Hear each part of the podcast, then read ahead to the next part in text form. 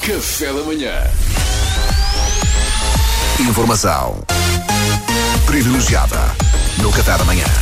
Para e hoje, em informação privilegiada, divulgamos um caso que necessita urgentemente de uma solução. Uh, lançamos desde já o repto às autoridades competentes. O nosso convidado chama-se Sabino Frielas, ele tem 115 anos e vive num lar. Uh, bom dia, Sr. Sabino. Uh, uh, senhor, senhor, senhor Sabino, uh, explique lá então aos nossos ouvintes o teor do seu problema. Como você disse, eu já tenho 115 anos. Certamente deve imaginar que não é assim, digamos, de sonho, não é? Ter esta idade. Especialmente no meu caso, que eu resido num lar, percebe?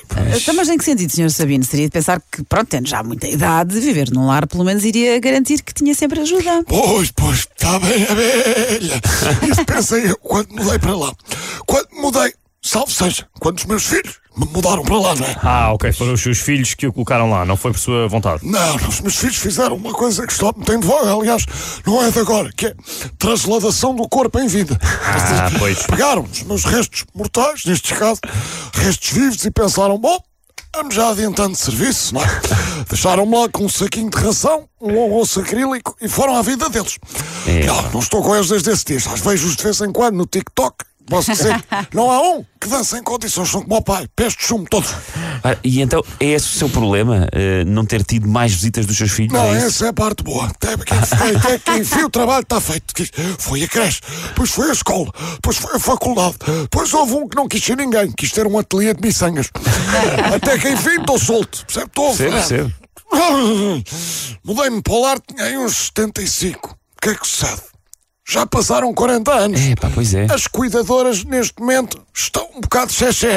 Ah. A única pessoa lúcida do lar inteiro sou eu. Isto desgasta-me muito. Pois, deve ser muito complicado. Como calculou o serviço de quartos a uma bandalheira?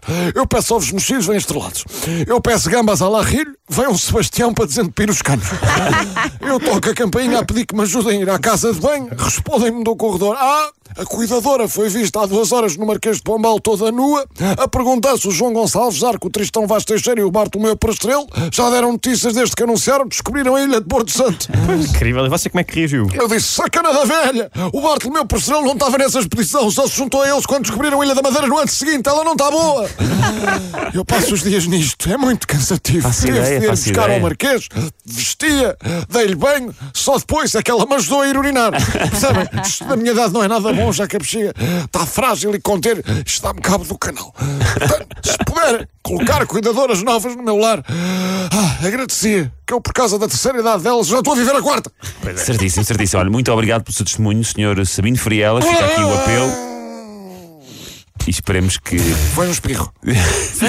Esperemos que pare de ser penalizado pela sua longevidade e que coloquem no lar onde é residente algumas cuidadoras mais jovens. É isso, não é? pudessem não passar ali dos 87, 88, agradecia.